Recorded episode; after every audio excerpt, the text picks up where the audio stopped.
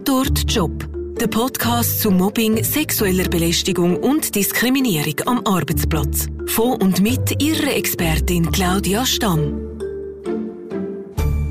Ja, bei mir heute im Podcast Alexander Wenger, selber Podcaster vom Zürich Pride Podcast und selber homosexuell. Er hat selber auch schon leichte Formen von sexueller Belästigung und von Diskriminierung, respektive auch vom Gegenteil davon erlebt, also Bevorzugung. Ähm, Alexander, herzlich willkommen zu dieser Folge und vielen Dank, dass du dich bereit erklärt hast, hier heute dabei zu sein. Danke, Claudia, für die Einladung. Es freut mich ganz besonders, weil 2008, wo du noch als Redakteur tätig bist, hast du mal einen Kurzfilm zum Thema Mobbing gemacht, wo ich als Expertin habe mitwirken und ähm, ja, heute treffen wir uns da zu einem anderen Thema, was mich ganz besonders freut. Ich habe äh, diverse Fragen mitgebracht heute an dich und würde gerne gerade mal starten mit der ersten. Und zwar ist das die Frage an dich, was kannst du allgemein zum Thema sexuelle Belästigung von Homosexuellen im Job sagen? Also ich arbeite jetzt seit 14 Jahren in den Medien. Ich habe viele Redaktionen erlebt, Fernsehredaktionen, Print etc. Und ich habe zum Glück wenig erlebt. Also da bin ich recht froh. Ähm, an was es liegt, kann ich es nicht sagen. Ich bin halt 1,91 Meter groß. Ich nehme an, dass das nicht jeder sich vielleicht anlegt oder so. Oder vielleicht bin ich auch selbstbewusst auftreten. Also ich habe zum Glück wenig erlebt und ich habe auch wenig beobachtet. Ich habe zwar schon das eine oder andere mitbekommen, aber ich selber habe zum Glück wenig erlebt. Aber ich habe natürlich schon zwei, drei Geschichten wie alle anderen auch. Gut, auf die kommen wir dann noch. Danke vielmals. Jetzt vielleicht auch gerade mal eine konkrete Frage aus meiner Praxis. Ich habe schon äh, Fälle gehabt, wo zum Beispiel ähm, Heterosexuelle von einem Homosexuellen belästigt worden ist, eben jetzt am Arbeitsplatz. Was sagst du da dazu? Also ich finde sexuelle Belästigung per se falsch, also egal in welche Richtung. Ähm, in der Regel sind es wahrscheinlich schon die Männer der Aggressor gegen andere äh, Personen, ob das Mann oder Frau ist. Aber ich finde, es gibt da kein besser oder schlecht. Ich finde, alle zu verurteilen und ja, darum finde ich es wichtig, dass man über das redet. Ja, genau. Vielleicht in dem Zusammenhang gerade noch ein anderer Fall, den ich mal hatte, der mich ziemlich auch dann ähm, nachdenklich gemacht hat. Also dort ist ein Homosexueller zu Unrecht angeschuldigt worden. Er hätte einen Heterosexuellen belästigt. Wir haben dort eine Untersuchung gemacht und sind dort wirklich zu dem Schluss gekommen. Habe ich auch ganz wichtige Erkenntnis gefunden, eben, dass es leider auch dort äh, Menschen gibt, die Sachen dann erzählen, die nicht stimmen. Ja, also ich kann es nur von mir sagen, zum Beispiel, ich persönlich bin eher vorsichtig, wenn ich einen heterosexuellen Mann kennenlerne. Ich habe dann vielleicht unbewusst ein bisschen Angst, dass das könnte schnell falsch verstanden werden. Also ich habe das Gefühl, jetzt bei mir persönlich findet da eher eine Selbstzensur statt. Und ich habe es auch schon erlebt, dass ich zum Beispiel einem Kollegen gesagt habe, hey, schöne Schuhe oder schönes T-Shirt. Und dann ist gerade so ein bisschen gekommen, ah, gefall ich dir? Mhm. Also da habe ich wie das Gefühl gehabt, ich bin so wirklich herausgefordert worden, zum schauen, und die haben ein bisschen Fishing von Compliments machen. Und ich habe das nicht schlimm gefunden. Ich habe das, äh, es hat passt in dieser Situation. Ich habe die Person mögen. Ähm, aber ja, umgekehrt weiß ich nicht, ob das dann gleich mit der gleichen, wie sagt man, Maßstab gemessen wird. Ja, ja genau. Ja, gut. Jetzt vielleicht einmal zu deinen Beispielen, die du vorher schon erwähnt hast. Kannst du mal ähm, schildern, was dir schon im Job passiert ist bezüglich sexueller Belästigung? Ich habe mir jetzt in der Vorbereitung auf das Gespräch überlegt und habe zuerst gedacht, ich habe ja gar nicht erlebt, was soll ich denn da erzählen? Und dann sind wir aber mit der Zeit schon das eine oder andere in den Sinn gekommen. Eine Geschichte, die ich als erstes erlebt habe, da bin ich noch ganz jung beim Fernsehen gewesen. Da habe ich eine Reportage gemacht mit einem Kameramann. Der Kameramann ist auf Frauen und auf Männer gestanden. Und wir haben am in der Autofahrt viel über Privatgerät, Familie, Kind etc. Und sind dann halt irgendwann auch auf die Themen wie Sex gekommen. Und ich bin halt sehr jung gewesen, sagen wir mal 20 und er ist vielleicht 45, 50 gewesen. Und ich habe das halt auch bisschen spannend gefunden und ich habe ein bisschen wissen. Und er hat sehr ausschweifendes Sexualleben gehabt mit Gruppensex, mit, glaube auch noch Drogen, mit Escort. Und ich habe das noch spannend gefunden. Und dann hat es aber eine komische Situation gegeben. Wir sind auf so einem Schulhausplatz gewesen und ich habe ein Interview gemacht mit einem äh, Jugendlichen und plötzlich lachen so alle rundherum und dann drehe ich mich so um und dann hat er so da, als würde er mich so von hinten nehmen und so Stoßbewegungen gemacht. Und das ist mir recht unangenehm gewesen. Das habe ich dann aber nicht gemulden, sondern ja, ich habe es wieder wie vergessen. Wie hast du denn reagiert in dem Moment? Ich weiß es gar nicht mehr. Ich habe es, glaube einfach ignoriert. Ich glaube, so wie viel von uns reagiert, wenn man etwas erlebt, was man noch nie gehabt hat. Ähm, ich bin halt dann immer auch unter Druck, wenn ich so einen Beitrag drehe. Ich wollte, dass natürlich die Interviewgäste gute Sachen erzählen. Ich wollte, dass die Technik stimmt. Ich wollte, dass wir den Zeitplan einheben. Und alles, was dann so ein bisschen stört, ähm, stresst mich dann. Und darum habe ich wahrscheinlich in dem Moment nichts gemacht. Mm, so ein bisschen klassisch auch, wie man es ja auch von der sexuellen Belästigung sonst kennt, oder dass viele Frauen jetzt, was ja die meisten Fälle sind von sexueller Belästigung, dass gar nicht können reagieren in der Situation, so ein bisschen wie baff sind. Es gibt aber ja auch die Möglichkeit, dass man zu einem späteren Zeitpunkt wird das Thema wieder aufnehmen, aber das hast du in dem Fall dort nicht gemacht. Nein, ich bin dort mega jung und das Thema sexuelle Belästigung ich meine, ich habe gewusst, was eine Vergewaltigung ist. Und das ist wahrscheinlich das, was man immer so im Kopf hat, eine Vergewaltigung. Und all die tausend Facetten dazwischen, die habe ich weder kennt, noch habe ich das irgendwie groß reflektiert. Und die Geschichte ist mir erst jetzt wieder in den Sinn gekommen, obwohl sie jetzt 14 oder 13 Jahre mhm. zurückliegt. Also von dem her ist sie nicht ganz vergessen. Ja, spannend, ja. Ich denke, es gibt sehr viel auch bei den Hörern da, die jetzt zulassen, die wahrscheinlich, wenn sie ein bisschen anfangen überlegen, das eine oder das andere in den Sinn kommt, was sie schon erlebt haben. Ja, ich wollte da noch eine kleine Klammerbemerkung machen. Und das hat, glaube ich, auch mit einem selber zu tun. Ich bin mal im Ausgang begrapscht worden von einem Typ, den ich aber kenne. Und dann habe ich am nächsten Tag, als ich wieder nüchtern war, weil ich ein bisschen angetrunken war im Ausgang, habe ich gefunden, das will ich eigentlich nicht. Und ich habe das äh, zu viel gefunden. Ich habe keine Lust, dass der mir zwischen beilangt. Ja. Und dann habe ich mir überlegt, jetzt schreibe ich ihm auf Instagram und sage, dass ich das nicht möchte. Ja. Und dann habe ich mir gedacht, ja, bin ich jetzt brüd oder finde ich, bin ich jetzt unlustig oder tue ich es jetzt übertrieben oder finde er mich dann nachher doof? Und dann habe ich irgendwann gefunden, seine Gefühle sind mir egal. Ich habe gedacht, ich will nicht, dass man mir zwischen beilangt. Mhm. Punkt. Dann habe ich ihm das so geschrieben. Und dann hat er das sofort sich entschuldigt und ja. Und ich glaube, dass das viele Leute haben, dass man sehr schnell dann bei sich landet, im Sinne von, bin ich falsch, übertreibe ich's? Er hat es ja sicher nicht so bös gemeint und das spielt ja wie so ein bisschen keine Rolle, mhm. sobald man jemanden anlangt zum Beispiel.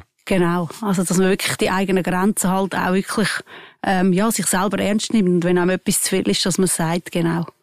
Ja, ich denke, das ist etwas, was sehr viele können auch so bestätigen. Habe ich sehr viel auch schon gehört von Betroffenen, jetzt auch von Frauen natürlich, spielt das Geschlecht ja eigentlich gar keine Rolle, genau.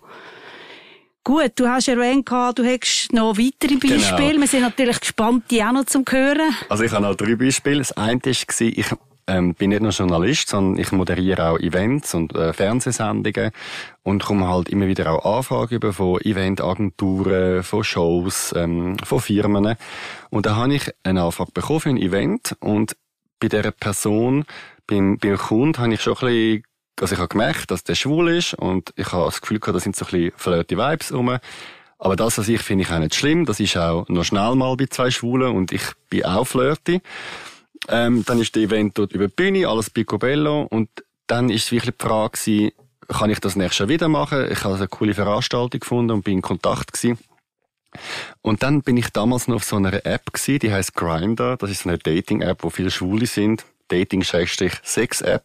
Mhm. Und dann habe ich von dem Kunden ohne Kommentar ähm, Nacktfotos bekommen von ihm, von seinem Hinterteil. Oh, wow. Und ähm, es ist nicht, es ist an mich persönlich gegangen, weil ich bin mit Namen und Gesicht da gewesen. Also, amigs bei diesen Portalen ist ja so, dass man es einfach allen schickt und mal schaut, wer da antwortet. Mm.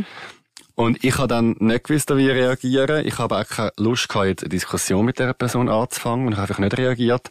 Und dann ist halt ein paar Wochen später, habe ich gesehen, dass jetzt jemand anders die Veranstaltung moderiert. Jetzt kann es natürlich auch sein, dass man vielleicht nicht zufrieden war mit mir oder dass ich das nicht gut gemacht habe. Das kann alles sein. Das weiß ich jetzt halt einfach nicht. Aber ich habe mir schon ein bisschen gedacht, nachdem ich die Nachricht bekommen habe, das ist jetzt vorbei, glaube ich.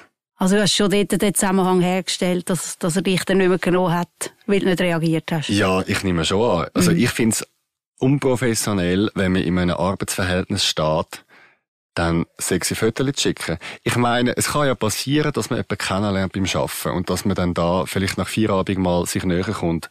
Oder dass man mal an einem Firmenfest ähm, bisschen betrunken ist und anfängt sich zu küssen. Und das finde ich, ist, das finde ich lustigerweise alles nicht so schlimm, wenn es so langsam sich anbahnt und wenn, wenn es so Schritt für Schritt geht und man irgendwann darüber redet, im Sinne von, hey, eigentlich kennen wir uns beim Arbeiten, aber was, was ist das jetzt, was wir da mhm. haben? Also dann finde ich wenn man so reflektiert darüber redet, finde ich, kann man das machen und die meisten Leute lernen sich auch beim Arbeiten kennen. Genau. Nur in dem Fall hat es mich genervt, weil er ein Kunde ist und ich ein Dienstleister und das ist ja immer auch noch eine Form von Abhängigkeit und ähm, ja, aber ja, das ist jetzt einfach so und ist vorbei. Okay. Dann ein weiteres Beispiel war, in, ich habe in einer Redaktion geschafft, wo zwei von den Chefen oder von den Höchsten, die sind auch schwul gewesen. Mhm. Und ich habe gefunden, ich mache eine gute Arbeit, ich habe mich äh, engagiert, ich habe extra Effort gemacht, ich habe gelernt, ich habe zugelassen, ich habe Kritik angenommen. Und der Chef hat mich immer ins Büro ähm, äh, zitiert und hat mir Sachen beigebracht etc. Und ich habe das alles sehr normal gefunden, weil ich schon immer gute Chefredaktoren oder Mentoren in meinem Leben hatte, die mir Sachen beigebracht haben, das habe ich auch geschätzt. Ja. Nur irgendwann ist mir wirklich aufgefallen, dass im Team so eine kleine äh, Missstimmung ist. Die ist per se rum weil es eigentlich eher eine schlechte Stimmung war. Nur die ist irgendwann auch ein bisschen auf mich übergeschwappt, weil sie wirklich gefunden haben, ah, der Alex ist aber ein bisschen viel im Chefbüro. Und der kommt dann aber eine nette ähm, Beratung über. Und wieso wird XY nicht gefördert? Kann das mhm. sein, weil er hetero ist, wird er nicht mehr gefördert? Und da bin ich in einer so einer ganz komischen Stimmung gewesen. Ich habe ja wie nichts dafür gehabt, dass er mich bevorzugt. Ich konnte das ja auch nicht vergleichen. Ich bin ja nicht vorher und nach mir dort gewesen. Klar. Und auf der anderen Seite habe ich als sozialer Mensch auch ein Teil von der Redaktion sein und ähm, da wüsste ich jetzt aber nicht, das würde ich jetzt nicht als sexuelle Belästigung äh, klassifizieren, aber als so komische Stimmung. Mhm, mhm. Und ist denn dir aber das selber auch aufgefallen, dass du anders behandelt wirst, oder bist du erst auf das aufmerksam gemacht worden, wo die anderen das so ein bisschen wie dann äh, ins Spiel gebracht haben? Also mir ist schon aufgefallen, dass ich jeden Tag im Chefbüro bin und das, also du bist eingeladen worden wahrscheinlich immer? Ja, also es, es ist ein zwei Räume nebendran gewesen. Mm. So. Es mm. ist mhm. jetzt nicht äh, im Elfenbeinturm ganz oben. Es ist wie so schnell äh, fünf Sekunden überlaufen. Ja, und ich bin halt auch noch sehr der Praktikant gewesen. Das heißt, ich musste lernen und ich habe noch vieles nicht gewusst. Also es ist irgendwie richtig ich mm. gefunden. Also mm. ich habe eine gute Praktikumsbetreuung gewesen. Es ist halt einfach für die auffällig gewesen, die schon länger in der Redaktion sind und gefunden haben, es werden nicht alle Praktikanten gleich behandelt. Und mhm. das kann ich auch wie nicht wissen. Ja, klar. Aber wie bist du nachher mit dem umgegangen? Wie ist die Stimmung im Team? Was, was, wie ist das weitergegangen? Stellen wir das ja auch nicht so einfach vor, wenn man dann das so auf den Tisch gelegt bekommt und irgendwie sich dann fragt, ja, stimmt's, stimmt's nicht? Also ich bin nur befristet da gewesen. Das war ja von Anfang an fix gewesen. Und darum bin ich dann irgendwann einmal auch gegangen. Ich hätte sogar eine Möglichkeit gehabt, dort zu bleiben. Aber es hat recht vieles dann nicht gestummen für mich. Ähm, auch anderes Zeug hat für mich nicht gestummen. Die Arbeitsbelastung ist sehr hoch gewesen. Der Druck ist massiv gewesen, zum Leistung zu bringen. Das Team hat nicht miteinander geschafft. Ja. Und ja, wenn's das das Einzige gewesen wäre, vielleicht hätte ich es dann mal angesprochen. Sage ich jetzt einfach mal so. Aber es ist wie nicht drauf angekommen, es hat so vieles ja. auch nicht gestimmt. Okay, okay. Mir kommt einfach zu dem äh, Fall, den du jetzt gerade geschildert hast, auch ein Beispiel in Sinn. Wir haben einmal einen Fall untersucht, ähm, wo der obere Chef auch homosexuell war und dort ist es also wirklich dann nachweislich so gewesen, dass er einfach die homosexuellen Mitarbeitenden extrem bevorzugt hat und zwar augenfällig, dass es wirklich alle gemerkt haben und dass man das auch nach außen sogar festgestellt hat. Also ich denke, das ist, gibt's schon auch, eben genauso wie es Gegenteil gibt, mhm. oder? Das stimmt. Ähm, da ist mir einfach wie noch ein Anliegen, zum sagen, es stimmt, es, es wird die Bevorzugung geben. Auf der anderen Seite ist es ja kein neues Phänomen. Also, es ist ja früher auch schon mit dem Militär so gewesen, dass wenn der eine irgendwie höchst Tier ist im Militär, zieht er vielleicht seinen Kumpan aus dem Militär nach. Also, Klar. ich glaube, das ist eher etwas Männliches ja. und weniger etwas Schwules. Und das Zweite ist, man wird ja zum Teil auch als Schwule oder als Lesbe oder bisexuell oder Transperson auch vielfach auf der Strecke gelassen. Also zum Beispiel bei Transpersonen ist die Arbeitslosigkeit viel höher. Und vielleicht ist es zum Teil auch so ein bisschen wie eine unbewusste Kompensation, weil es ist einfach nicht die Regel, dass man als Schwule massiv bevorzugt wird. Und von dem her, ja. Ja. Kann ich mir auch vorstellen. Ist jetzt eher ein ein Spezialfall. Aber eben, es gibt halt, es gibt sehr viele Facetten auch von, von dem Thema, oder? Gut, wenn du jetzt das ansprichst, würde ich jetzt eigentlich gerne mal ähm, aufs Thema ähm, noch zu sprechen kommen. Eben, wie ist das eigentlich, wenn man als Homosexuelle sich bewirbt für einen neuen Job? Ähm, ich weiß es wirklich nicht. Outet man sich da gerade von Anfang an oder ist man da eher zurückgehalten oder kommt das darauf an? Wie, wie, wie, wie erlebst du das so in den letzten Jahren? Also ich habe mich irgendwann so beschlossen, so mit 20, ich bin out and proud. Also ich bin schwul und es gehört zu meiner Identität und ich will nicht zu den Schwulen gehören, die sagen, das ist meine Privatsache, das sage ich nicht. Mhm. Ich finde, das darf aber jeder für sich so hand, äh, handhaben. Klar. Etc. Ähm, es gibt natürlich zwei, drei Sachen, die ein bisschen problematisch sind, wie zum Beispiel, wir können ja in der Schweiz noch nicht heiraten, das heißt ja bei uns in eingetragener Partnerschaft. Das heißt, wenn ich mich bewirbe und den Zivilstand angebe, dann bin ich automatisch geoutet. Ja, so. klar. Und das Zweite ist zum Beispiel, ich habe jetzt für verschiedene schwule Medien geschafft, also für ein schwules Magazin oder ich moderiere den Zurich Pride Podcast wenn man natürlich das kennt, dann ist es natürlich gerade klar, was es ist, oder wenn man es googelt. Also von dem her, ich habe mir auch schon überlegt, wie detailliert soll ich schreiben? Soll ich schreiben freier Journalist oder freier Journalist unter anderem XY etc., wo, wo dann klar ist, dass das schwul ist. Aber ich habe mich am Schluss dann immer entschieden, ich werde es klar anschreiben und ich habe bisher nie eine schlechte Erfahrung gemacht. Und auch falls es so gewesen wäre, dass man mich nicht genommen hätte, wegen dem wird mir das ja nie rückgespiegelt. Also ich würde es auch nicht wissen. Ist vielleicht besser gewesen so, oder? Absolut, ja. okay. Gut, dann äh, eine Frage mal noch zum Thema eben auch Diskriminierung. Ist ja eigentlich jetzt auch schon äh, um das Thema gegangen, zu dieser Frage wegen sich outen bei der Bewerbung. Ähm, trotzdem, was sind deine Erfahrungen sonst noch so mit dem Thema äh, eben gleich diskriminiert werden als Homosexuell im Job? Also ich bin eigentlich mega glücklich, dass ich jetzt nur eine Geschichte, die ich erzählen von Diskriminierung und sonst ich bisher 14 extrem lässige Jahre habe in den Medien, sagt das ähm, in, in verschiedensten Redaktionen, also von dem her, ich wollte es zuerst schnell das Positive sagen, damit ja. ich nachher, damit das wie so ein bisschen eingebettet ist.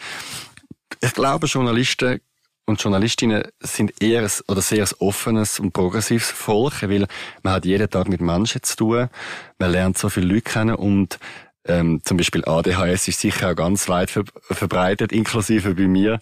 Also ich glaube, so die Neugier und der Kick und das Aufregende, das ist da. Und darum erlebe ich viele als sehr, sehr offen.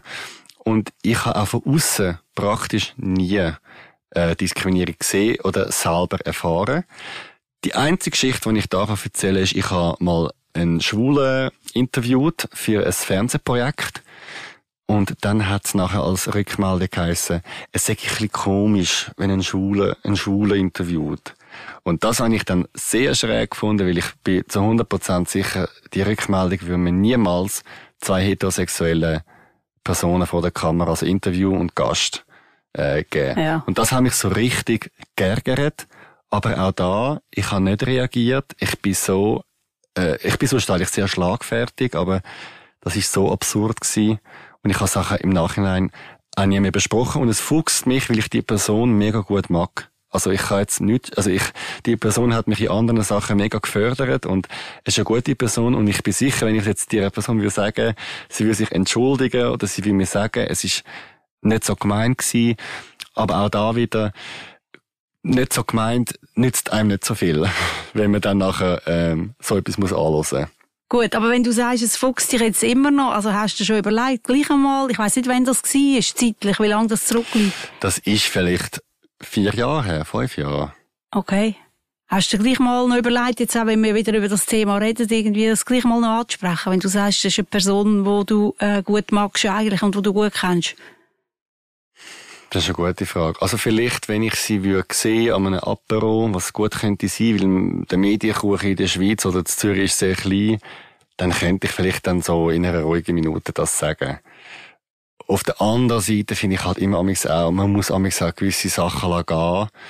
Und ich meine, ich persönlich habe sicher auch schon dummes Zeug gesagt. Und wenn man mir alles jedes Mal nachtragen und jedes Mal kommen, dann wäre man wahrscheinlich auch nicht fertig. Also, wenn sich es ergibt, ja. Ich kann wie ich ja schon vorher erzählt habe, eben über die Belästigung, die kürzlich war, nach dem nächsten Tag auf Instagram reagiert. Ja. Und das ist wahrscheinlich so ein bisschen äh, das Schöne am Älterwerden, dass man, dass gewisse Sachen einem egaler werden. Im Sinn von, es ist mir egal, was du denkst, ich will das nicht. Ja. Und ich glaube, heute wäre ich viel besser ähm, vorbereitet auf so eine Situation und nehme das vielleicht so ein bisschen als Lehrgeld. Okay, ja, sehr spannend.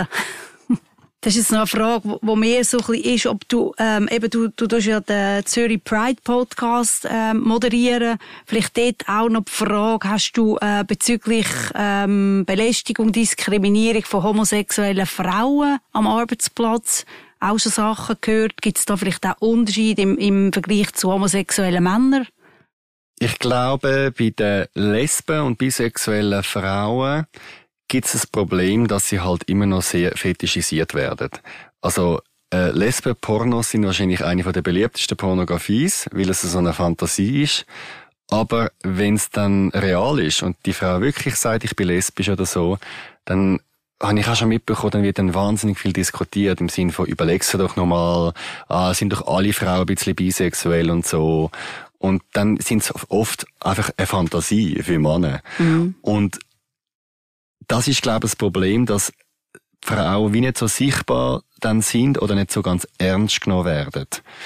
Und das ist mir schon aufgefallen. Und was ich aus der Trans-Community mitbekomme, ist, dass die eine wahnsinnig hohe Arbeitslosigkeit haben. Und das Problem ist, wenn sie eine Transition machen, das heißt, wenn sie sich entscheiden, dass sie sich anders nennen oder kleiden oder angesprochen werden, dass dann die eine oder andere Person ihre Stelle verliert. Und das finde ich schon ähm, sehr bedenklich, dass dort die Arbeitslosigkeit so hoch ist. Ja, ja. Aber auch da sagt dann natürlich niemand, wahrscheinlich, mir entlöhnt dich, weil du Transgender bist, sondern es wird wahrscheinlich dann heißen, ja, es passt halt einfach nicht mehr oder die Leistung stimmt nicht. Und das kann natürlich auch mal punktuell sein, wenn jemand in so einer Transition ist mit, das ist so ähm, intensive Neuanfang Ja, vom. Leben, dass man dann auch absorbiert ist. Ähm, aber ja, ich meine, wir gehen ja auch als Gesellschaft um mit Frauen, die Teilzeit arbeiten oder schwanger sind. Und da finde ich, muss man auch einen Umgang finden, wo Leute, die in einer Transition sind, dass man da einfach mehr Verständnis und Unterstützung hat. Ja, genau. Gut, vielleicht kann ich dort noch etwas anfügen, auch eben zum Thema Diskriminierung allgemein, oder? Es gibt ja Diskriminierung aufgrund von x Sachen, oder? Ähm, Homosexualität ist eine Möglichkeit, oder? Hautfarbe, Alter, Geschlecht, was auch immer, oder? Und, ähm, das ist schon auch meine Erfahrung aus der Praxis, oder? Dass das sehr, sehr eben schwierig beweisbar ist. Das ist vielleicht ein Verdacht, wo, wo man hat mit der Zeit, oder? Ich hatte zum Beispiel letztes Jahr eine schwarze Ärztin bei mir gehabt, wo, wo ich selber dann auch irgendwie ein bisschen den Verdacht geschöpft habe, wo sie mir erzählt hat, wie sie behandelt wird, dass es könnte vielleicht mit ihrer Hautfarbe zu tun haben. Aber es ist häufig sehr schwierig und häufig ebenfalls zusammen noch mit dem Thema Mobbing vielleicht jetzt bei mir oder in der Beratungsstelle oder dann eben mit sexueller Belästigung, dass Diskriminierung einfach noch so ein Aspekt ist davon, aber häufig eben sehr, sehr schwierig halt beweisbar, oder? Ja, es ist natürlich etwas, was im Gespräch stattfindet oder mit Ausschluss von einer Gruppe. Und der Mensch hat ja leider schon immer andere ausgeschlossen. Also ich nehme an, die Höhlenmenschen früher sind ja auch nicht besser gewesen, wenn da irgendein anderer Stamm gekommen ist, wo anders ausgesehen hat und andere Werkzeuge hat und andere Kleider. Dann hat man den mal zuerst misstrauisch angeschaut. Und das Ausschliessen oder das sich schützen von anderen Personen macht ja auch evolutionär Sinn. Also man muss auch schauen, wem vertraue ich, wem vertraue ich nicht. Oder wir geben uns ja die Hand, wir schütteln uns die Hand am Anfang, um zu zeigen, hey, ich habe keine Waffe. Und das an sich ist wie so ein normaler menschlicher Instinkt und der ist auch wichtig. Also wenn wir würden allen vertrauen, die uns in unser Leben können, dann hätten wir ein Problem, weil dann werden wir über den Tisch gezogen.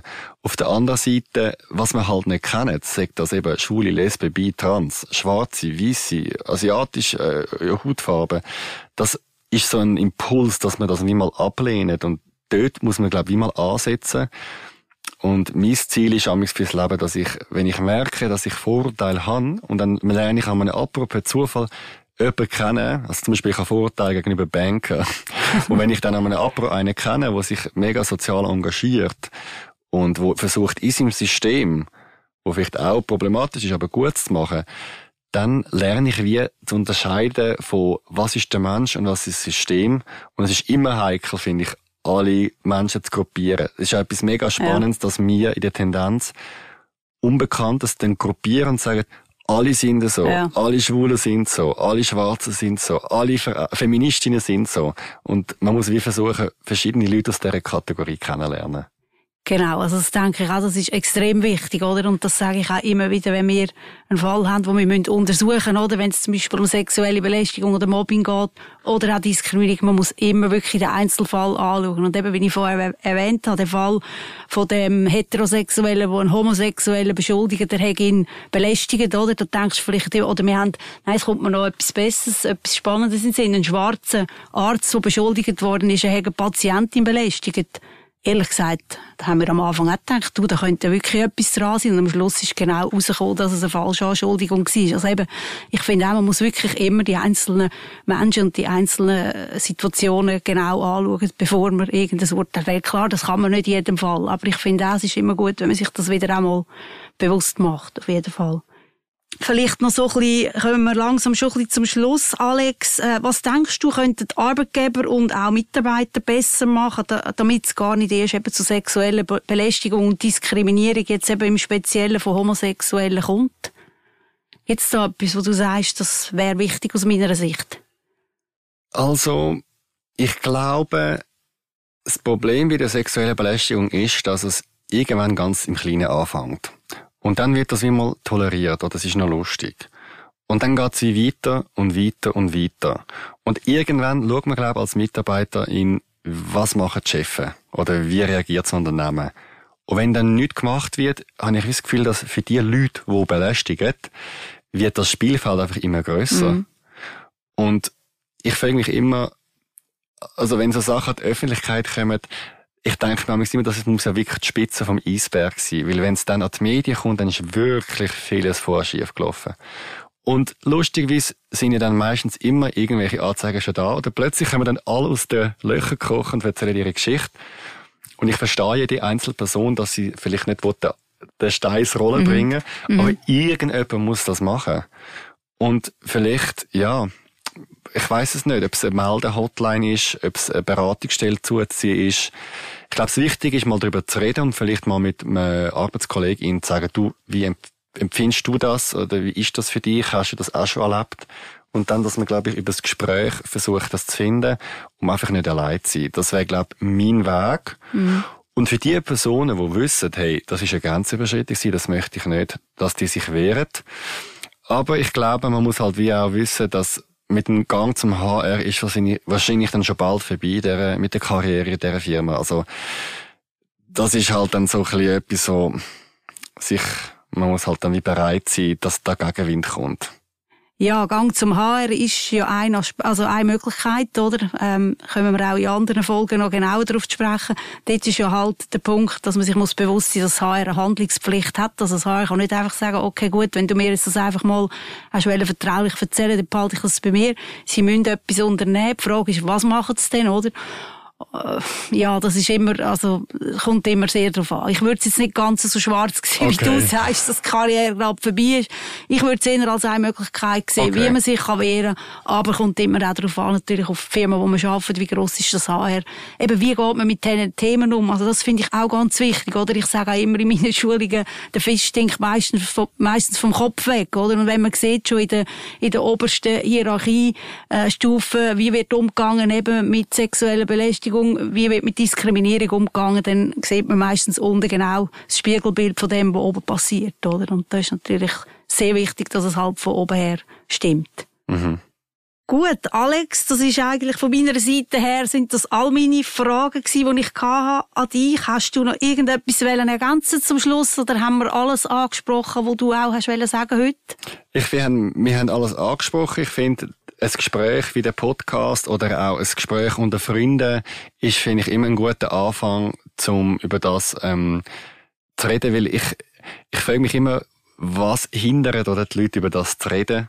Ich denke mir immer, sind die Tabus. Und dann denke ich mir, wem hilft das Tabu? Da denke ich mir, es hilft niemandem, nur der Person, wo das Schlechte macht. Und von dem her finde ich, äh, das Gespräch suchen unbedingt und vielleicht auch, wenn man eine höhere Position hat im Unternehmen, vielleicht einmal selber aktiv auf Leute zugehen. Also ich habe zum Beispiel während der MeToo-Debatte auch mal ein paar Freundinnen gefragt, ähm, wie gesehen, also was habt ihr schon so erlebt? Oder ich habe ihnen mal meine Erfahrungen erlebt, äh, erzählt.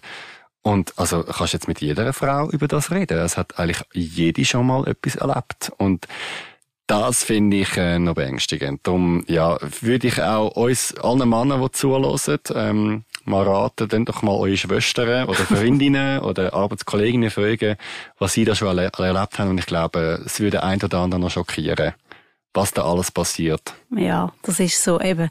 Also ich denke, sexuelle Belästigung ist die Dunkelziffer sehr hoch immer noch, das weiß man auch. Man sagt ja, jede Frau wird in ihrem Arbeitsleben einmal äh, sexuell belästigt, jetzt nur aufs Arbeitsleben bezogen, oder? Mobbing ist es nur in Anführungszeichen jeder siebte. Und ähm, eben, wir haben auch in unserer Beratung immer viel weniger Frauen, die ähm, sich kommen, beraten lassen, weil sie belästigt werden. Und darum auch jetzt der Podcast ist wirklich auch eben ein sehr grosses Anliegen von mir, dass die Themen einfach mehr auf den Tisch kommen, dass man darüber redet. Ähm, eben auch sexuelle Belästigung sowie auch Diskriminierung, das sind wirklich wichtige Themen heutzutage. Alex, vielen Dank für deine Ausführungen. Ich glaube, du hast einen wichtigen Beitrag da jetzt auch geleistet zu dem Thema, dass man da sicher offen auch darüber redet. Vielen Dank und alles Gute. Danke für die Einladung, Claudia. Das war «Da dort Job». Der Podcast zu Mobbing, sexueller Belästigung und Diskriminierung am Arbeitsplatz. Mit der Claudia Stamm. Sie interessieren sich für unser Beratungsangebot? Dann besuchen Sie unsere Webseite für weitere Informationen. Fachstelle-mobbing.ch